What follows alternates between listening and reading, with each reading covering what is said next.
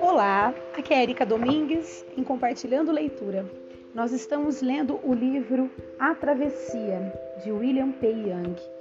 Nós vamos ler hoje o capítulo 4, que tem o título O Lar é onde está o coração.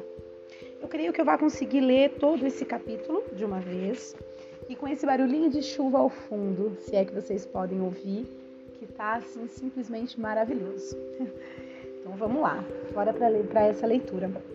Vou fazer uma citação de Maya Angelou, que é o seguinte: Eu desejo, como qualquer ser humano, sentir-me em casa onde quer que eu esteja.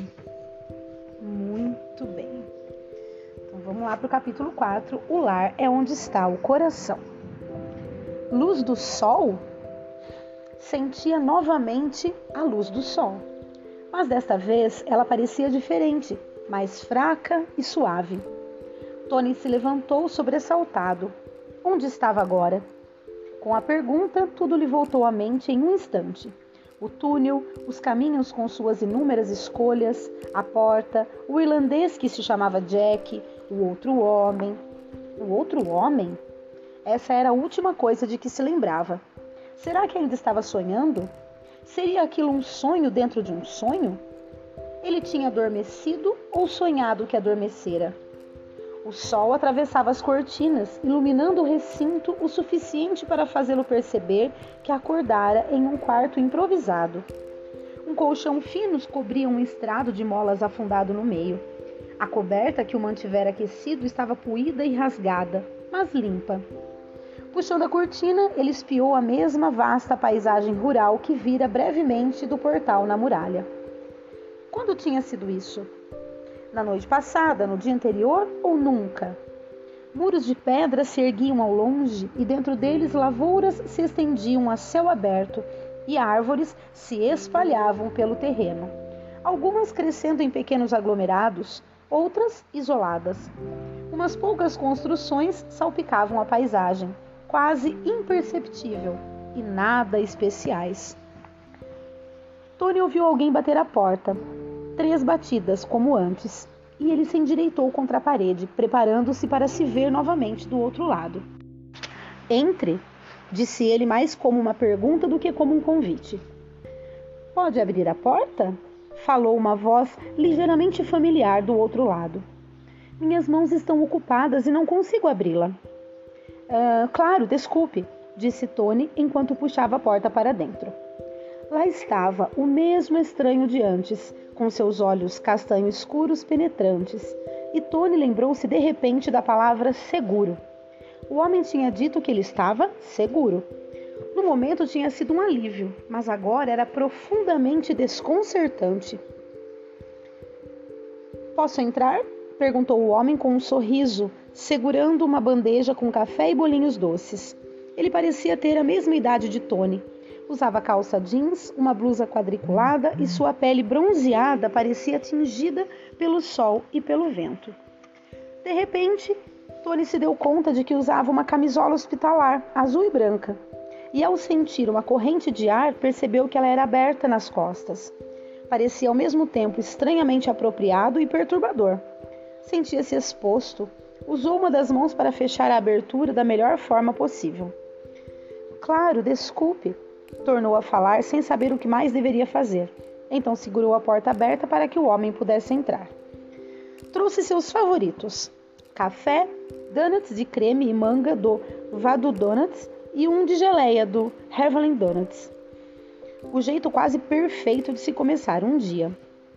Uh, obrigado. Tony pegou uma caneca de café fumegante, um latte de baunilha com a espuma perfeita, com direito a uma pena desenhada na superfície. Tomou um gole de café, deixando o sabor assentar na boca antes de engolir, e sentou-se com cuidado na beirada da cama de molas. Não vai tomar nada? Não gosto. Gosto mais de chá e já tomei o suficiente esta manhã. O homem puxou uma cadeira mais para perto de Tony e se sentou. E continuou dizendo: Imagino que tenha muitas perguntas, filho. Pode fazê-las e eu responderei de maneira que você possa entender. E aí Tony perguntou: Estou sonhando? O homem se recostou na cadeira e sorriu. E disse: Bem, você começou com uma pergunta bem complexa e temo que não vá gostar muito da resposta. Se você está sonhando, é, sim e não. Deixe-me ver se consigo responder a pergunta que você queria fazer e não a pergunta que fez. Anthony, você está em coma no hospital no alto da colina e também está aqui. Espere um instante, estou em coma? Pois é, estou bem aqui e também me ouvi dizer isso. Estou em coma? Tony não conseguia acreditar. Ele se recostou e, sem pensar, deu outro gole em sua bebida escaldante. Mas isto aqui? Perguntou, mirando a cabeça em direção ao café. Chama-se café.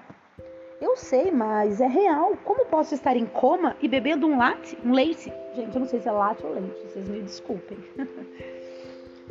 Isso é algo que você não entenderia se eu tentasse explicar. Não acredito que estou em coma, repetiu ele perplexo.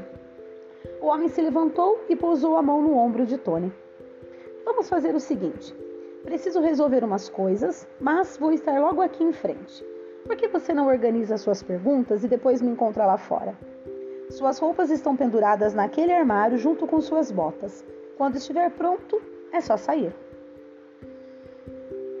Está bem, foi tudo que Tony conseguiu dizer, mal erguendo os olhos para o homem, enquanto ele saía do quarto.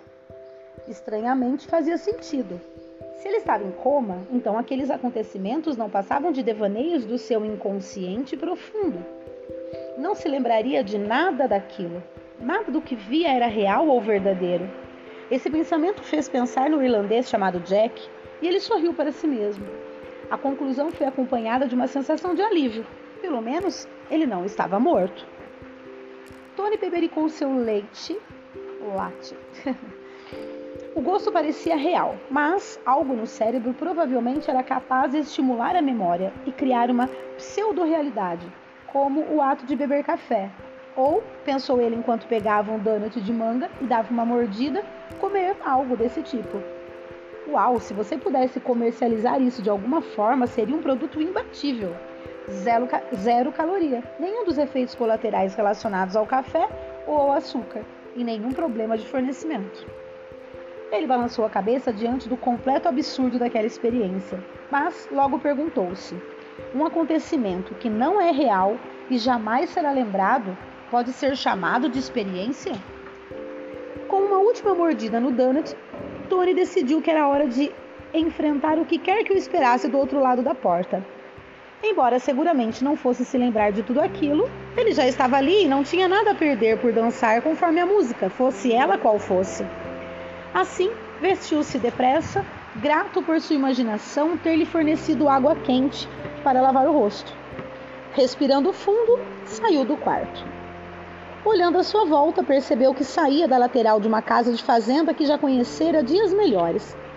A pintura descascava e tudo nela parecia desgastado, muito abaixo do padrão a que Tony estava acostumado, absolutamente desprovida de qualquer luxo. Seu quarto dava para uma varanda ampla que contornava toda a lateral da casa, também em mau estado de conservação. O estranho estava recostado contra a balaustrada, cutucando os dentes com uma folha de grama à espera. Tony se juntou a ele e lançou um olhar para a extensão da propriedade. Era uma mistura estranha aquele lugar. Parte dele parecia relativamente bem cuidada, mas a maior parte estava largada à própria sorte e desorganizada. Atrás de uma cerca quebrada próxima dali, ele notou os resquícios quase irreconhecíveis de um jardim abandonado, tomado por cardos, espinheiros e pelo matagal. Com um carvalho antigo no centro, do qual pendia um balanço deteriorado que mal se movia na brisa. Mais adiante havia um velho pomar, sem frutos. O terreno parecia castigado, exaurido.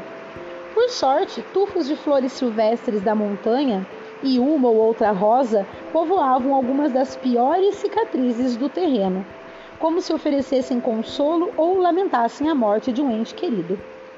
Devia haver algo de errado com o solo, supôs Tony. Água e sol havia, havia de sobra, mas grande parte dependia do que estava debaixo da superfície. A brisa mudou de direção e, ao sentir o perfume inconfundível de loureiro, doce e suave, Tony se lembrou de sua mãe. Era sua planta favorita.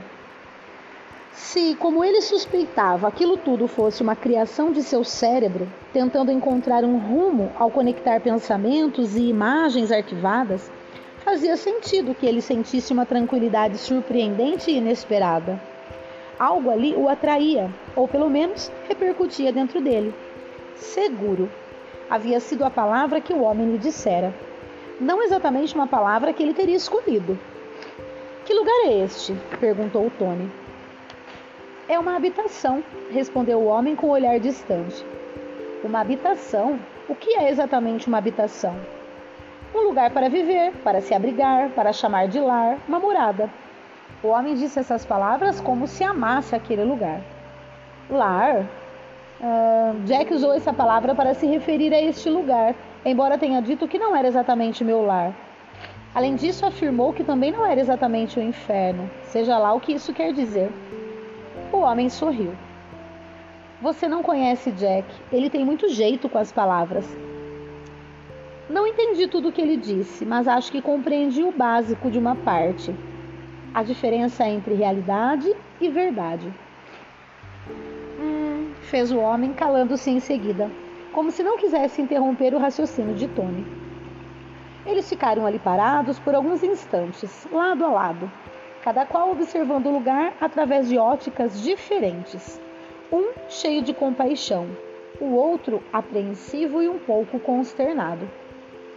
Então, quando diz que isso aqui é uma habitação, está falando sobre esta casa caindo aos pedaços ou está incluindo toda a propriedade? Estou incluindo tudo. Tudo que você viu ontem, tudo que está dentro desses limites e tudo que está fora deles, tudo. Mas aqui acrescentou ele, abarcando o espaço ao seu redor com um gesto. Aqui é o centro, o coração da habitação. O que acontece aqui muda tudo. E quem é o dono? Tony perguntou. E o homem respondeu: Ninguém. Este lugar não foi feito para ter um dono. Ele pronunciou esta última palavra como se fosse um pouco repulsiva e deixasse um gosto ruim na boca. E aí ele continuou: ele foi feito para ser livre, aberto e restrito, nunca para ter um dono. Houve alguns segundos de silêncio enquanto Tony refletia sobre como formular corretamente sua próxima pergunta. Então, quem pertence a este lugar? Foi a pergunta de Tony. Um sorriso brincou no canto da boca do homem antes de ele responder. Aí ele respondeu: Eu pertenço. Você mora aqui? Perguntou Tony sem pensar. É claro que morava, aquele estranho era uma projeção complexa do seu subconsciente e de alguma forma Tony estava interagindo com ele. Além do mais, ninguém poderia viver ali, no meio do nada, sozinho daquele jeito. Sem dúvida. Sem dúvida. É porque o Tony perguntou: Você mora aqui? E o homem respondeu: Sem dúvida. E vive aqui sozinho? Tony perguntou. E ele respondeu: Não sei. Nunca, vi, nunca vivi sozinho. Isso atiçou a curiosidade de Tony. E aí Tony disse: O que quer dizer? Não vi mais ninguém aqui. Ah, você está falando de Jack. Existem mais pessoas como ele por aqui? Posso conhecê-las? Não há ninguém como Jack. E quanto aos outros, tudo no seu devido tempo. Ele se deteve e disse: Não há pressa. Outro silêncio se seguiu, quase desconfortável, de tão longo. Durante essas pausas, Tony vinha tentando evocar alguma imagem ou memória que pudesse dar sentido ao que via, mas nada lhe vinha à mente. Nenhuma cena, nenhuma ideia. E até onde conseguia se lembrar, nenhuma fantasia sua parecia se relacionar com aquilo. Como era possível que tudo o que via fosse simplesmente uma projeção de um cérebro sedado em coma? Como não conseguia entender. Então, há quanto tempo vive aqui? Uns 45 anos, mais ou menos. Uma vida, na opinião de alguns. Uma simples gota no oceano, na verdade. Caramba! retrucou Tony, balançando a cabeça num tom de voz malicioso, com um quê de superioridade. Que louco escolheria viver naquele fim de mundo por todo aquele tempo? Ele ficaria doido em 40 horas, quanto mais em 40 anos. Tentando ser discreto, Tony olhou de esguela para o estranho, que ou não percebeu ou simplesmente não deu importância. Embora tivesse acabado de conhecê-lo, Tony já gostava dele. Parecia ser uma daquelas raras pessoas que se sentiam totalmente à vontade com elas mesmas e em paz com tudo ao seu redor. Não parecia haver segunda intenção em seus atos, ele não dava a impressão de tentar tirar vantagem ou encontrar pontos vulneráveis, como a maioria das pessoas que Tony conhecia. Talvez contentamento fosse a palavra. Não que alguém com o mínimo de juízo pudesse se contentar em estar ali, naquela solidão. Para Tony, contentamento e tédio eram sinônimos. Talvez aquele cara fosse apenas ignorante, não conhecesse nada melhor por não ter viajado nem estudado. Mas lá estava ele, um elemento inesperado dentro de alguma projeção subconsciente de Tony. Devia significar alguma coisa. Então, será que você pode me dizer quem é? Essa era a pergunta mais óbvia. O homem se virou para encará-lo e Tony se viu diante daqueles olhos incrivelmente penetrantes. Tony, eu sou aquele que sua mãe lhe disse que nunca deixaria de abraçá-lo. Depois de levar alguns instantes para digerir a resposta, Tony recuou um passo. Jesus? Você? Você é o Jesus? O homem ficou calado, limitando-se a encará-lo de volta, enquanto Tony baixava os olhos até o chão para se concentrar. Então, de repente, tudo fez sentido. É claro que aquele era Jesus ele escrevera seu nome na lista. Quem melhor para evocar em um coma induzido por medicamentos do que Jesus, o maior arquétipo de todos, uma fantasia enterrada nos recônditos mais profundos da sua rede neural. E lá estava ele, uma projeção neurológica que não existia de fato, que não era concreta. Ele ergueu os olhos a tempo de ver o estranho lhe dar um tapa na cara com força suficiente para doer mas não a ponto de deixar marca. Tony ficou chocado e sentiu na mesma hora a raiva vir à tona. Só estou ajudando você a perceber como a sua imaginação é poderosa, disse o homem com uma risada, seu olhar ainda gentil e bondoso. Não é impressionante como uma projeção que não existe de fato, que não é concreta, possa dar um tapa desses? Se houvesse mais alguém ali, Tony teria ficado constrangido e furioso porém estava mais espantado e surpreso que qualquer outra coisa. Perfeito, anunciou depois de reorganizar as ideias. Está vendo? Quer prova melhor do que essa? O verdadeiro Jesus nunca daria um tapa em alguém, afirmou. Baseado em que você pode afirmar isso? Em sua experiência pessoal? O homem que se dizia Jesus estava sorrindo, divertindo-se com a situação. E disse: Não esqueça, Tony, que você está convencido de que eu sou um Jesus gerado por um subconsciente sob o efeito de sedativos. Você mesmo introduziu esse dilema. Ou eu sou quem estou dizendo, ou no fundo você acredita em um Jesus capaz de dar um tapa na cara de alguém. Você decide. O homem que se dizia Jesus ficou parado ali, com os braços cruzados, observando Tony se debater com o problema lógico. Por fim, Tony voltou a erguer a cabeça e respondeu: então imagino que deva mesmo acreditar que Jesus é uma pessoa que poderia me dar um tapa na cara. Ah, bom para você. Os mortos realmente sangram. Jesus riu e passou o braço em volta do ombro de Tony. Pelo menos você procura se manter fiel às suas crenças, mesmo quando elas não são verdadeiras e apesar das dificuldades que trazem para a sua vida. É uma maneira difícil de viver, mas compreensível. Tony encolheu os ombros e riu também, sem entender a referência a mortos que sangram. Como se os dois soubessem para onde estavam indo, desceram juntos os degraus da varanda e começaram a subir uma colina em direção a um bosque distante. Vistas de baixo, as árvores pareciam estar reunidas no ponto mais alto da propriedade, dentro dos limites da muralha de pedras, mas acima de onde ele havia encontrado Jack pela primeira vez. Dali, provavelmente, era possível ver todo o perímetro e talvez até o vale, que se estendia além da extremidade oposta da muralha. Enquanto caminhavam, Tony continuou a fazer perguntas, pois o homem de negócios que havia dentro dele estava intrigado. Você está aqui há quarenta e tantos anos, mas este lugar me parece em péssimas condições. Não me leve a mal, mas isso é o melhor que conseguiu fazer? Em vez de retrucar, o homem que se dizia Jesus refletiu sobre o comentário. Você deve ter razão, acho que não sou muito bom nisso. Este lugar é apenas uma sombra do que era no início. Houve uma época em que tudo isso era um jardim selvagem e magnífico, sem fronteiras, encantador e livre. É, não quis parecer. Tony começou a falar, mas Jesus descartou o pedido de desculpas com um gesto. Aí Tony disse: É que não lembra muito um jardim, né? concluiu Tony. É uma obra em construção, suspirou Jesus, soando ao mesmo tempo resignado e determinado. Para mim parece mais uma batalha em glória, acrescentou Tony, tentando não parecer muito negativo. Não conseguia evitar o velho hábito de encontrar uma maneira de se manter superior nas conversas.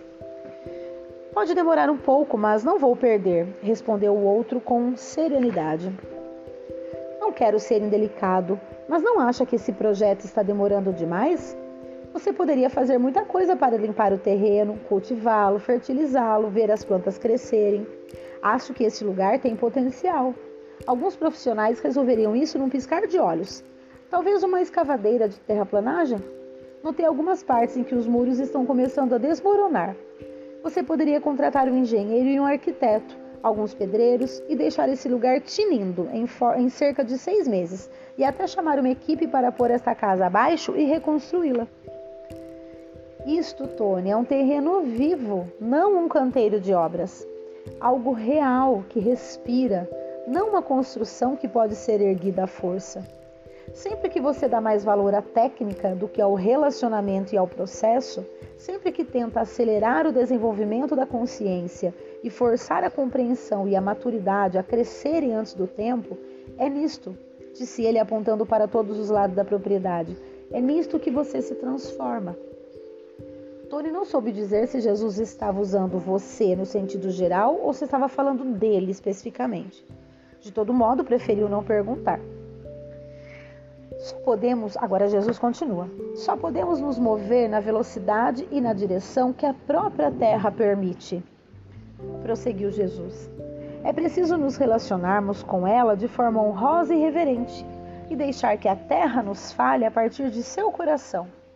Então, por uma questão de respeito, devemos escolher nos submeter à sua ideia de real e ainda assim continuar a amá-la em busca da verdade, sem qualquer hesitação custe o que custar. Não viver para a terra dessa forma é o mesmo que nos unirmos aos seus agressores, destruidores e usurpadores. E então qualquer esperança de que ela possa ser curada estaria perdida. Espere um instante, disse Tony um pouco perturbado à medida que tentava assimilar o que estava ouvindo. Você está falando por metáforas e estou tendo dificuldade em entender o sentido delas. Está se referindo à Terra como se ela fosse quase uma pessoa, alguém que você conhece e ama. Como pode ser isso? Se ela não passa de um monte de rochas, colinas, flores silvestres, mato, água e tudo mais? É exatamente por isso, disse Jesus enquanto tocava o ombro de Tony e o apertava de leve.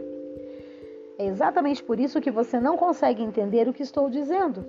Não usei uma única metáfora, enquanto você usou várias é porque você continua a acreditar em suas metáforas e a viver dentro delas que não consegue enxergar a verdade. Tony parou de andar, ergueu as mãos como se quisesse abarcar tudo à sua volta e anunciou dramaticamente para sustentar seu argumento. Mas isto aqui é só terra, não é uma pessoa, é apenas terra, pó. Ah, Tony, você mesmo acabou de dizer: do pó ao pó. Terra, pó. Essa era a ligação que ele tinha deixado passar. A ideia em si era um choque, desconcertante em suas implicações. Ele tornou a encarar aqueles olhos e encontrou as palavras com medo do que estava prestes a sugerir. Está me dizendo que tudo isso, não só o que vi do lado de dentro da muralha, mas também tudo o que está fora dela, é um ser vivo? O homem que se dizia Jesus não desviou o olhar. Estou dizendo muito mais do que isso, Tony. Estou dizendo que este ser vivo é você. Eu? Não, não, isso não é verdade, não pode ser. Ele se sentiu esmagado por um punho invisível que o esmurrava no estômago. Virou-se e recuou alguns passos, cambaleante, enquanto olhava para trás e ao longe. Num piscar de olhos, sua visão havia mudado. Seus olhos tinham se aberto, mas, desesperado, ele não queria enxergar através deles. Já julgara aquele lugar a partir de uma posição superior e indiferente, declarando que se tratava de uma terra de ninguém, um entulho que nem sequer valia a pena salvar. Essa tinha sido sua avaliação. Tony tentara ser educado e soar encorajador, mas o que dissera não expressava sua verdadeira opinião sobre aquele lugar. Ele teria destruído tudo que estivesse vivo ali, enterrado debaixo do asfalto e substituído por concreto e aço. Aquele era um terreno feio e sem valor, digno apenas de destruição. Tony caiu de joelhos e cobriu os olhos com as mãos, em busca de novas mentiras que escondessem o vazio deixado pela ausência das anteriores, ou de garantir uma nova ilusão que pudesse oferecer refúgio, proteção e conforto. Mas é impossível apagar o que foi visto. A honestidade forçou-o a tirar as mãos do rosto e a clareza obrigou-o a escutar. Ele voltou a olhar, dessa vez mais profundamente. Não encontrou nada que lhe despertasse admiração ou afeto. Aquele lugar estava total e completamente devastado, uma mancha triste em um mundo que de outra forma poderia vir a ser fascinante. Se aquilo de fato fosse ele, o seu próprio coração, então Tony era, na melhor das hipóteses, uma grande decepção. Na pior delas, odiava tudo que lhe dissesse respeito. Chorar era uma fraqueza que ele detestava, algo que ele havia jurado quando criança nunca mais fazer. Mas dessa vez não conseguiu se conter. Em questão de instantes, estava aos soluços. Uma represa erguida ao longo dos anos se rompeu e ele se viu incapaz de resistir. Não conseguia saber se eram as emoções que o faziam tremer ou se a terra estava literalmente estremecendo sob os seus pés. Não pode ser verdade, é simplesmente impossível, berrava Tony, tentando não olhar para o homem que se dizia Jesus. Então, um grito inesperado veio do fundo de seu ser. E ele disse: Não quero que isso seja verdade. Ele implorou: Por favor, diga-me que é mentira. Isso tudo é o que eu sou? Um ser humano doente, deplorável? Um traste? É nisso que se resume a minha vida? Sou tão solitário e repulsível assim? Por favor, diga-me que não é verdade. Ondas de autopiedade e desprezo por si mesmo o castigavam, até ele sentir que o próprio tecido de sua alma estava prestes a se rasgar. Um choque contundente fez seus joelhos cederem, derrubando-o no chão. Aquele que se dizia Jesus ajoelhou-se para abraçá-lo, deixando-o chorar em seus braços, forte o bastante para conter a dor e a frustração insuportáveis com sua bondade e ternura. Era como se a única coisa que o impedisse de se despedaçar fosse a presença daquele homem. Em meio a um turbilhão de emoções, Tony sentiu sua mente se libertar das amarras que aprendiam. Tudo que sempre fazia, havia considerado real e correto estava se reduzindo a pó e cinzas. Mas então, como um relâmpago, o oposto se revelou.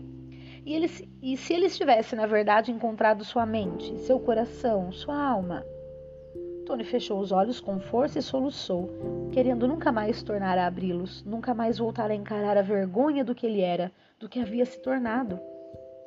O homem que se dizia Jesus entendeu e apertou o rosto molhado de lágrimas de Tony contra o seu ombro. Assim que uma onda de emoção começava a amainar, outra o atingia, e ele era levado novamente pela correnteza. A pressão, às vezes tão intensa que ele tinha a sensação de estar sendo virado pelo avesso. Onda após onda, anos de emoções enterradas e esperando vir à tona, ganhavam finalmente expressão e voz. Aos poucos, o choro convulsivo foi amainando até desaparecer. Um silêncio se fez, intercalado por pequenos espasmos que sacudiam o seu corpo. Durante todo esse tempo, o homem que se dizia Jesus não deixou de abraçá-lo. Então, quando a calma finalmente se instalou por completo, o homem falou. Ai, acabou o capítulo aqui. Nossa, esse, esse autor, é, é, ele faz de uma forma interessante que um capítulo dá, né, ele dá início ao próximo. O final de um capítulo dá exatamente o início ao próximo. Então a gente fica nessa é, expectativa né, de continuar a leitura. Mas olha só, foi meia hora de áudio. É, como eu já disse em outras leituras, é, me perdoem se realmente se for muito tempo para vocês ficarem ouvindo, mas é possível que vocês pausem e voltem a, a ouvir. Né? E pelo menos quem tem a disponibilidade de ouvir não perde a linha de raciocínio, né? consegue é, compreender melhor a gente fazendo dessa forma. Então, é, fica aqui o meu pedido de desculpas, mas ao mesmo tempo é uma oportunidade de quem pode ouvir de uma vez ouvir ou de quem não pode fazer a pausa, retomar, né? Espero que vocês estejam gostando. Eu acho de extrema relevância esse capítulo. Que realmente tudo isso que ele está vivendo, que ele está vivendo ali, trata-se dele mesmo, né? E aí ele consegue se enxergar. Como é bom a gente olhar para dentro da gente e enxergar.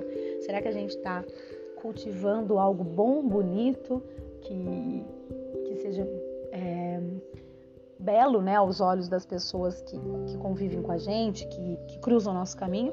Ou a gente está se tornando alguém inspira repulsa, como ele, né, ficou, achou aquele lugar repulsivo, no entanto, aquele lugar tratava-se dele mesmo, né? Olha que que constatação, né? E ao mesmo tempo que oportunidade de então mudar o olhar, né? Olhar para si e, melhor, e, e, e, procurar ser uma pessoa melhor, né? Bom, então é isso. Espero que vocês estejam gostando. Uh, um grande abraço e até o próximo áudio.